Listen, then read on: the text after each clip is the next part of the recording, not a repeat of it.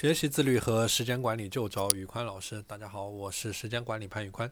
今天我来跟大家分享一个时间管理的小技巧，就是当你在上网的时候，或者说在上网学习工作的时候，怎么样去提高你的效率？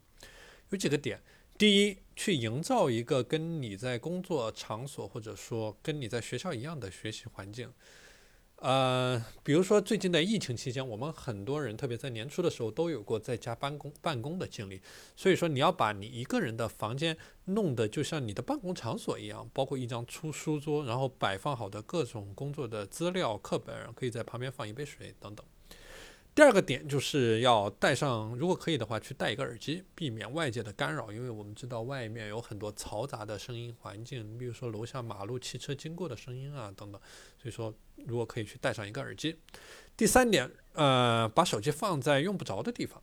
呃，如果说你不用手机听课的话，哈，因为这个手机它是一个高风险点，所以说要避免手机可能给你带来的干扰。第四个点，不要边上课边吃东西。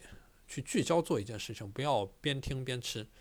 第五点，呃，你在工作之前要注意吃饭和休息，就是说要有一个劳逸结合的概念。你比如说工作二十五分钟，然后你就要起来，呃，走动一下，转一下，休息五分钟。第六个点要积，如果说你通过网络上网课的话，要积极和老师进行互动，并且跟上老师的节奏。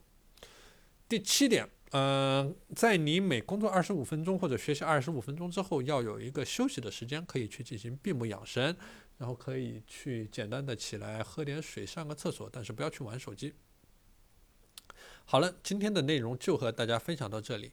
呃，大家如果想学习自律和时间管理方面的知识，欢迎添加我的微信 p a n l e o n 一九八八 p a n l e o n 一九八八，我是时间管理潘宇宽，我们下期节目再见。